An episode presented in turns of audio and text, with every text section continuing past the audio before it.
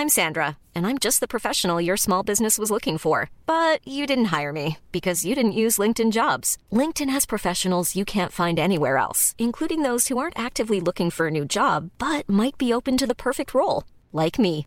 In a given month, over 70% of LinkedIn users don't visit other leading job sites. So if you're not looking on LinkedIn, you'll miss out on great candidates like Sandra. Start hiring professionals like a professional. Post your free job on linkedin.com/people today.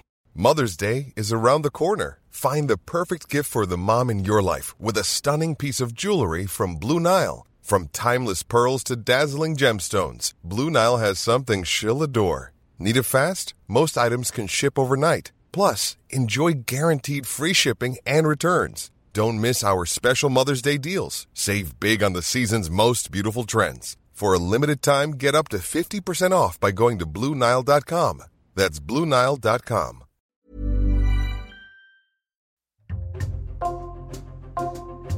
Bonjour, c'est Jules Lavie pour Code Source, le podcast d'actualité du Parisien. La chorale du silence. Dans une série de quatre articles publiés le 29 mars, un journaliste du Parisien a révélé une nouvelle affaire de pédocriminalité. Au sein de la réputée chorale des moineaux de Nogent-sur-Marne dans le Val-de-Marne, pendant des décennies, plusieurs chefs de chœur, donc des adultes, qui se sont succédés à ce poste, ont abusé de nombreux garçons. Malgré une condamnation en 1995, ce scandale n'a jamais été rendu public jusqu'à aujourd'hui. Cet épisode de Code Source est raconté par Florian Loisy, journaliste au service Enquête Île-de-France du Parisien. Florian Loisy, vous avez enquêté pendant près d'un an sur ce sujet, publié en quatre épisodes, quatre articles sur leparisien.fr le mercredi 29 mars, et qui a donné lieu à un reportage diffusé sur France 2 par envoyé spécial le jeudi 30 mars. Florian, racontez-nous quel a été le point de départ de votre enquête. Le point de départ de cette affaire, c'est un enfant de 10 ans, chanteur au sein des Petits Moineaux de Nogent-sur-Marne, qui est violé en 2016 lors d'une tournée qu'il fait avec sa chorale. Chaque soir, euh, ils se produisent dans un endroit différent, dans une ville différente, et les enfants euh, sont logés dans des familles d'accueil. C'est dans l'une de ces familles d'accueil que l'enfant dit avoir été violé lorsqu'il rentre, et euh, ses parents essaye rapidement de savoir dans quelle famille, dans quelle ville, euh, sauf que le chef de chœur refuse de donner la moindre information. Il n'en donne pas à la famille, mais il n'en donne pas non plus à la justice. Lorsque j'ai appris tout ça, justement, au départ, je souhaitais faire un article simplement sur ce fait-là. Je me suis dit que c'était quand même un comportement assez bizarre de la part d'un chef de chœur et euh, je me suis mis à enquêter. Effectivement, je me suis rendu compte qu'il y avait euh, quelque chose de beaucoup plus gros derrière. Alors présentez-nous en quelques mots la chorale des moineaux de Nogent-sur-Marne dans le Val-de-Marne. Alors c'est une chorale euh, qui est une véritable institution qui a été créée par un prêtre en 1953 qui a chanté pour la reine Elisabeth lors d'un de ses passages à Paris, qui a été écouté par le général de Gaulle qui s'était procuré des enregistrements de, de, la chorale des moineaux et qu'il écoutait chez lui dans ses dernières années de, vie. Lors de, grands événements, ils ont chanté avec M. Pokora. Enfin, c'est vraiment euh, une chorale qui a bonne réputation euh, sur le plan artistique. D'un mot, comment est-ce que vous avez euh, enquêté pour découvrir de, de nouvelles victimes des enfants de cette chorale qui ont été victimes d'actes pédocriminels? J'ai eu la chance de pouvoir retrouver déjà au départ des euh, personnes qui euh, avaient été euh, dans l'encadrement des moineaux dans les années 70, qui m'ont fourni finalement des listings qu'il leur restait d'organisation de voyages ou de tournées. Grâce à ces listings, j'ai pu contacter effectivement à chaque fois une vingtaine d'enfants, puis ensuite j'ai retrouvé des listings d'autres années, et donc ça m'a permis un petit peu de, de retracer ces 60 ans de chorale que je souhaitais justement retrouver pour essayer d'avoir à la fois des témoignages de l'époque et savoir s'il n'y avait pas eu de, victimes dans ces moments-là. Grâce à votre enquête, vous découvrez qu'il y a eu des enfants victimes d'actes pédocriminels dans cette chorale, au moins à partir des années 60, victimes d'un prêtre, le père Coutel, qui était le prêtre de la paroisse de Nogent, et le chef de chœur de la chorale des moineaux. Florian Loisy, en enquêtant, vous apprenez que cet homme abusait d'un enfant qui s'appelait Hervé Les parents d'Hervé sont allés se confier euh, en 1972 au président administratif de, la chorale des moineaux, ce président administratif qui n'est rien d'autre qu'un parent de petit choriste. Et euh, lui s'est retrouvé avec cette confession d'un enfant euh, et de parents qui lui annoncent que depuis au moins deux ans et sans doute beaucoup plus, le père Coutel entretient une relation avec son soliste, cet enfant, Hervé, qui n'a que 12 ans à l'époque on retrouve trace même de, lettres d'amour du euh, père Coutel envers euh, cet enfant. C'était une famille très croyante, très proche euh, du père Coutel. Le père Coutel venait même manger à la maison le, soir, le week-end. Et lui, l'enfant, partait souvent chez le père Coutel, qui s'était acheté un piano pour faire réviser l'enfant. Et c'est là que les faits auraient débuté, en 69 et jusqu'en 72, au moment où les parents révèlent les faits. Vous avez pu parler avec euh, l'ancien président de la chorale, qui a maintenant plus de 90 ans, c'est lui qui vous raconte cette histoire. D'un mot, à l'époque, quand les parents ont dénoncé les faits en 1972, comment a réagi l'évêque du diocèse? Monseigneur de Provenchère, donc euh, l'évêque de, Créteil euh, de l'époque, décide de ne rien dire, de ne faire aucun signalement, de ne pas faire d'enquête, de ne pas rechercher s'il y a d'autres victimes du père Coutel, et simplement de le déplacer euh, dans une autre paroisse, donc à Montsolémo, à 50 km de là à peu près, en Seine-et-Marne. Et sur place, on n'a absolument rien dit aux paroissiens euh, des faits qui s'étaient passés à nos gens. Il n'y a donc pas eu de surveillance particulière sur ces relations éventuelles avec les enfants euh, dans les années suivantes à Montsolémo. Florian Loisy, vous réussissez à retrouver les deux frères d'Hervé et à les rencontrer. Qu'est-ce qu'ils vous disent quand vous leur expliquez ça? Alors eux recollent à ce moment-là les morceaux, c'est-à-dire qu'ils ont le souvenir d'une grosse dispute et de ne plus jamais ensuite euh, voir le prêtre. Eux-mêmes disent euh, bon bah voilà, euh, à l'époque on ne divorçait pas dans sa famille, mais on ne divorçait pas de son prêtre non plus. donc ils ont continué à aller à l'église, ils ont continué à fréquenter effectivement cette paroisse, mais en revanche à la maison il n'y avait plus le père Coutel ils n'ont pas tout de suite pris euh, euh, connaissance des faits. Ce n'est que bien plus tard que leur mère leur a dit qu'effectivement, euh, il s'était passé quelque chose avec leur frère Hervé, mais sans approfondir la question. Ce qui est sûr, c'est qu'en fait, ils peuvent témoigner de la suite de la vie d'Hervé, donc qui est mort en 2015 d'une maladie, mais qui tout au long de sa vie a sombré euh, d'abord dans une profonde dépression, a été euh, addict à l'alcool, aux drogues. C'est quelqu'un qui euh, n'a jamais été l'esprit tranquille, comme nous disent les deux frères.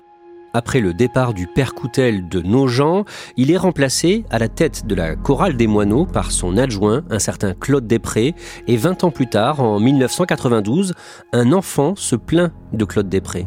Cet enfant ne veut pas aller ce jour-là à la chorale. Il s'en ouvre à son père en lui disant que Claude Després abuse des enfants, que Claude Després, en le citant, est un PD, il ne veut pas y aller. Le père s'étonne de ce mot-là, lui demande s'il sait ce que ça veut dire. Et là, l'enfant, euh, qui a 11 ans à l'époque, raconte que euh, Claude Després euh, leur fait des bisous sur la bouche, que Claude Després, lorsqu'ils sont en tournée, met la main dans leur pantalon avant qu'ils se couchent le soir, et qu'il fait ça à tous les enfants. Les parents parlent de ces faits au président de la chorale, donc le chef de Claude Després, ainsi qu'au curé de la paroisse. Ils demandent le départ de Claude Després, ils disent qu'ils vont porter plainte. Qu'est-ce qu'on leur répond? Alors le président de la chorale leur annonce que leur enfant est en train de mentir, que ce n'est pas vrai, que Claude Després est quelqu'un de totalement intègre. D'ailleurs, il monte un comité de soutien qui est rejoint par la plupart des parents de notables de la ville de Nogent et du Péreux qui est juste à côté. Et euh, pour eux, en fait, Claude Després est victime d'une dénonciation calomnieuse. Le prêtre du Péreux, euh, lui, vient directement voir les parents et euh, leur demande de retirer leur plainte en leur disant qu'il faut pardonner, que Claude Després est un homme bien, qu'effectivement il a déjà commis des faits quelques années plus tôt, euh, que le prêtre était déjà intervenu et qu'en revanche il s'assurerait qu'il ne recommencerait plus.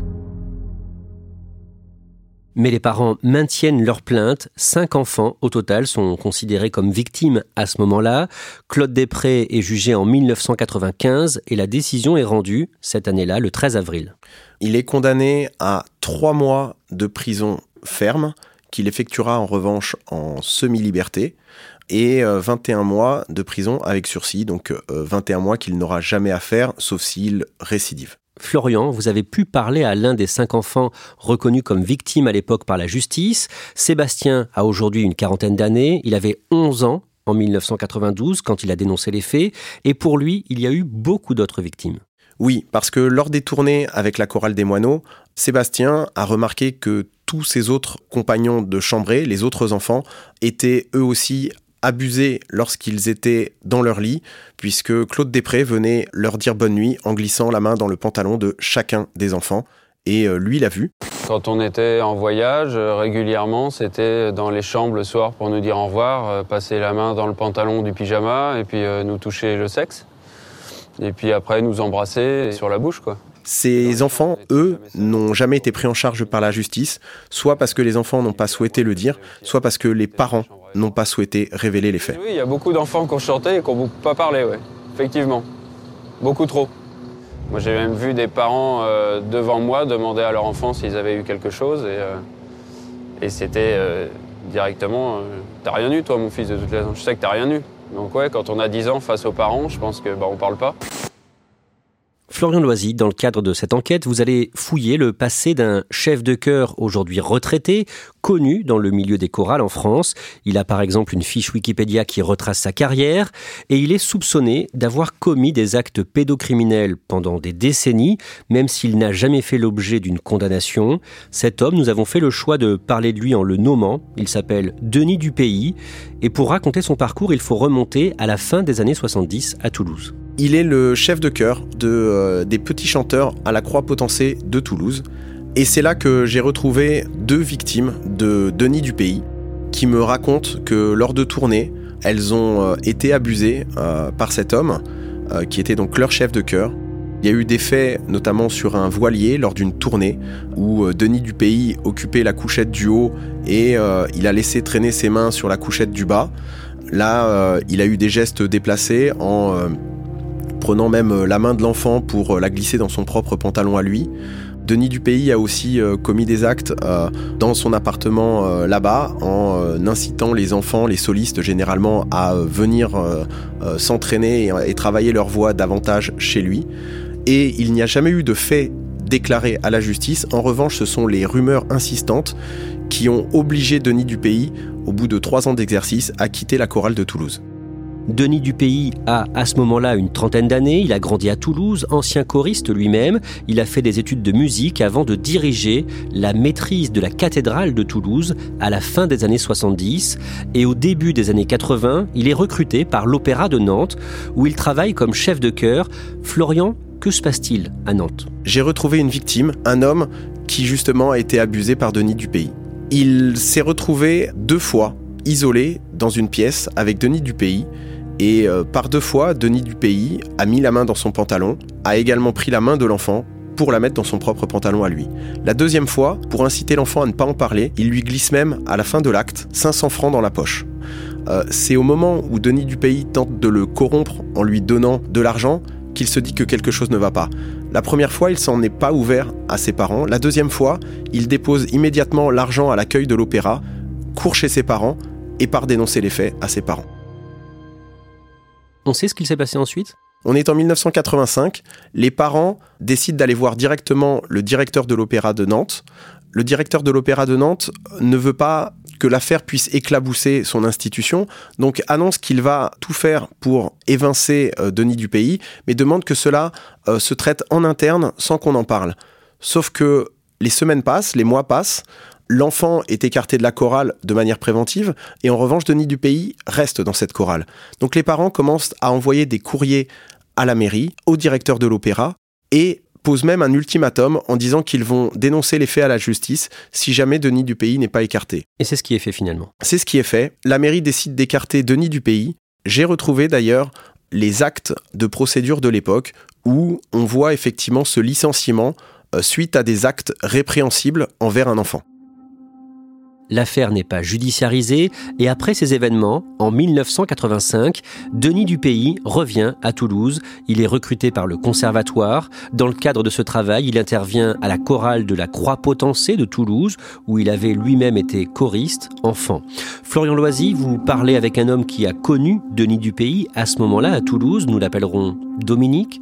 Qu'est-ce qu'il vous raconte? Alors cet homme, qui avait 16 ans à l'époque, euh, raconte euh, lors d'une tournée avec la chorale comment euh, les attouchements ont débuté euh, avec Denis Dupays, des attouchements qui se sont prolongés ensuite chez lui, puisque Denis Dupays accueillait souvent des solistes, des petits chanteurs, pour leur permettre de se perfectionner, et euh, la réputation artistique de Denis Dupays faisait que c'était presque un honneur d'aller chez lui pour répéter davantage. Et en fait, qu'est-ce qu'il se passait chez lui? C'est un endroit où euh, deux personnes nous ont euh, relaté euh, des abus sexuels. Donc Denis Dupays qui, comme à Nantes, prenait la main de l'enfant pour mettre la main de l'enfant dans son propre pantalon à lui et également passer la main dans le pantalon des enfants. Florian Loisy, à ce moment-là, dans la chorale, il y avait une bénévole, une femme qui par ailleurs était magistrate et elle vous explique qu'elle observait de près Denis Dupays. Oui, elle me raconte notamment que lors des trajets en bus, euh, Denis Dupays euh, jouait un petit peu trop euh, aux chatouilles avec les enfants, avec des mains qui venaient chatouiller l'entrejambe des enfants. elle l'a arrêté à plusieurs reprises avec des gestes clairement déplacés. Il y a des rumeurs, mais aucun de ces faits n'est dénoncé à la justice. Et à partir de 1989 et jusqu'en 1998, Denis Dupays dirige la prestigieuse maîtrise de Radio France à Paris. Florian Loisy, vous avez retrouvé un homme qui raconte avoir été victime de Denis Dupays. Cédric, il a 44 ans, mais il avait 14 ans au moment des faits. D'abord, qui est-il d'un mot? Il est célibataire, sans enfant, et euh, ce n'est peut-être pas un hasard, parce que s'il avait un enfant, le jour où son enfant euh, serait assis sur ses genoux, il penserait uniquement à Denis Dupays. À quel moment Cédric a compris qu'il devait parler? En 2014, Cédric apprend que son meilleur ami, qui était mort quelques années plus tôt, s'est en fait suicidé. Jusque-là, il croyait qu'il était mort d'un accident. Et quand Cédric apprend que son meilleur ami s'est suicidé, il se rappelle alors que lors d'une tournée avec sa chorale, lorsque ce meilleur ami était adolescent, il avait dormi avec Denis Dupays. Et là, Cédric se dit que son meilleur ami a sans doute vécu la même chose que lui et que c'est ce qui a sans doute causé ce suicide. Lui, Cédric, vous raconte avoir été victime de Denis Dupays pendant l'été 1993. À ce moment-là, Cédric était dans la chorale de Neuilly-sur-Seine, près de Paris, et Denis Dupays a encadré un voyage de cette chorale aux États-Unis et au Canada. Denis Dupays euh, lui demande de venir dormir avec lui une première nuit puisque dans ces familles d'accueil, euh, souvent il y a une chambre pour deux, pour trois. Et euh, là, c'est une chambre où euh, il y a deux lits, Denis du pays d'un côté et lui de l'autre. Lorsqu'il entre dans la chambre, Denis du pays est déjà assis sur son lit, en caleçon, et il lui demande de venir s'asseoir à côté de lui. Cédric s'assoit à côté de Denis du pays et euh, Denis Dupays lui pose euh, une main sur la cuisse, une main qu'il remonte euh, jusqu'à ses parties génitales. Et Denis Dupays prend ensuite la main de l'enfant pour la placer sur ses propres parties à lui. Le lendemain, Denis Dupays est cette fois logé dans une caravane, dans une autre ville. Il demande à Cédric de venir dormir avec lui dans la caravane. Lorsque Cédric entre dans cette caravane, la première chose qu'il fait, c'est d'aller prendre une douche même si l'eau est froide, il reste très longtemps sous la douche. Il ne voulait pas en sortir. Comme il le dit lui-même, il savait ce qui l'attendait derrière. À peine sorti de la douche, Denis Dupays lui passe une serviette autour des épaules, commence à le frictionner, le conduit jusqu'au lit. Et là, Denis Dupays appuie sur la tête de Cédric pour l'obliger à faire une fellation. J'ai encore cette sensation en fait de, de ses mains sur ma tête qui me pousse ma tête vers le bas de son corps. Il m'a euh, obligé même à faire une, aller faire une fellation. Peut-être qu'en fait, euh, c'était pas, pas son coup d'essai, c'était pas la première fois. Bah, d'autres personnes ont peut-être fait la même chose, se sont tues. Et euh, s'il y a des faits qui ont lieu après, bah, quelque part, je suis peut-être un petit peu complice, puisque j'ai rien dit. On l'a dit, Cédric euh, parle à visage découvert euh, dans le Parisien. Comment est-ce qu'il est quand il vous dit tout ça? Cédric est très ému. Ce sont des faits qui euh, le hantent au quotidien, qui l'empêchent de dormir. Cédric a fait plusieurs tentatives de suicide, il a fait une dépression et il ne se passe pas une journée sans qu'il pense à ces faits-là. En 2014, Cédric a porté plainte. Que s'est-il passé ensuite après cette plainte? Cette plainte est toujours à l'instruction, l'enquête est toujours en cours. Denis Dupays a été entendu au cours de la procédure. Lors d'une confrontation face à Cédric, Denis Dupays a reconnu les faits. L'enquête n'est donc toujours pas terminée et l'avocat de Denis Dupays tente de ralentir euh, la procédure en déposant de nombreux recours. Florian Loisy, on l'a dit, Cédric a porté plainte en 2014, mais bien avant ça, Denis Dupays avait euh, dirigé d'autres chorales, dont la maîtrise de Radio France entre 1989 et 1998, et la chorale des moineaux de Nogent-sur-Marne, dont on parlait euh, au début, entre 2001 et 2008. Est-ce qu'il a fait d'autres victimes dans ces chorales? Je n'ai pas réussi à retrouver euh, de victimes dans la chorale des moineaux, donc de Nogent-sur-Marne, mais c'est une période où il m'a été très difficile de pouvoir retrouver certains enfants de l'époque, donc entre 2001 et 2008. En revanche, ce que l'on sait, c'est qu'à la maîtrise de Radio France, il y a eu un signalement qui a été effectué, puisque la brigade de protection des mineurs a effectué une enquête sur Denis Dupays, qui a été classée sans suite. Florian Loisy, je précise que Denis Dupays est bien sûr présumé innocent. Il y a donc cette plainte qui le vise et elle n'est pas classée à ce jour. Vous avez demandé à Denis Dupays sa version des faits et il n'a pas souhaité s'exprimer. Est-ce qu'on sait ce qu'il devient aujourd'hui? Denis Dupays a 75 ans, il vit dans un grand appartement euh, dans l'est de la France. Il coule une retraite paisible et euh, ne s'occupe plus depuis à peu près une dizaine d'années de chorale. La chorale des moineaux est en sommeil depuis décembre 2022, aucune trace d'activité et le maire de Nogent-sur-Marne a décidé d'arrêter toute forme d'aide à cette association. Florian Loisy, au début de ce podcast, on parlait de cet enfant de 10 ans qui raconte avoir subi un viol en 2016 pendant une tournée de Noël à la montagne avec la chorale des moineaux. Où en est cette affaire? Est-ce que ses parents ont pu obtenir l'identité des gens chez qui il était hébergé? Non, ses parents n'ont toujours rien obtenu.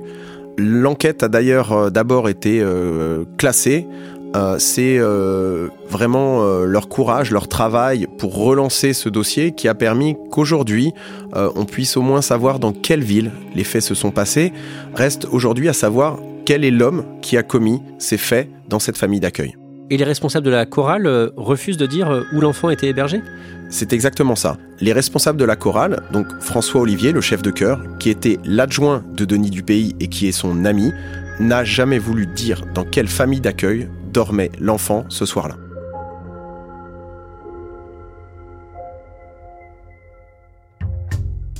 Merci Florian Loisy. Votre série d'articles sur cette affaire intitulée La chorale du silence est à lire sur leparisien.fr. Code Source est le podcast quotidien d'actualité du Parisien. N'oubliez pas de vous abonner pour ne rater aucun épisode. Vous pouvez nous suivre sur Twitter, at Code Source, ou nous écrire source at leparisien.fr.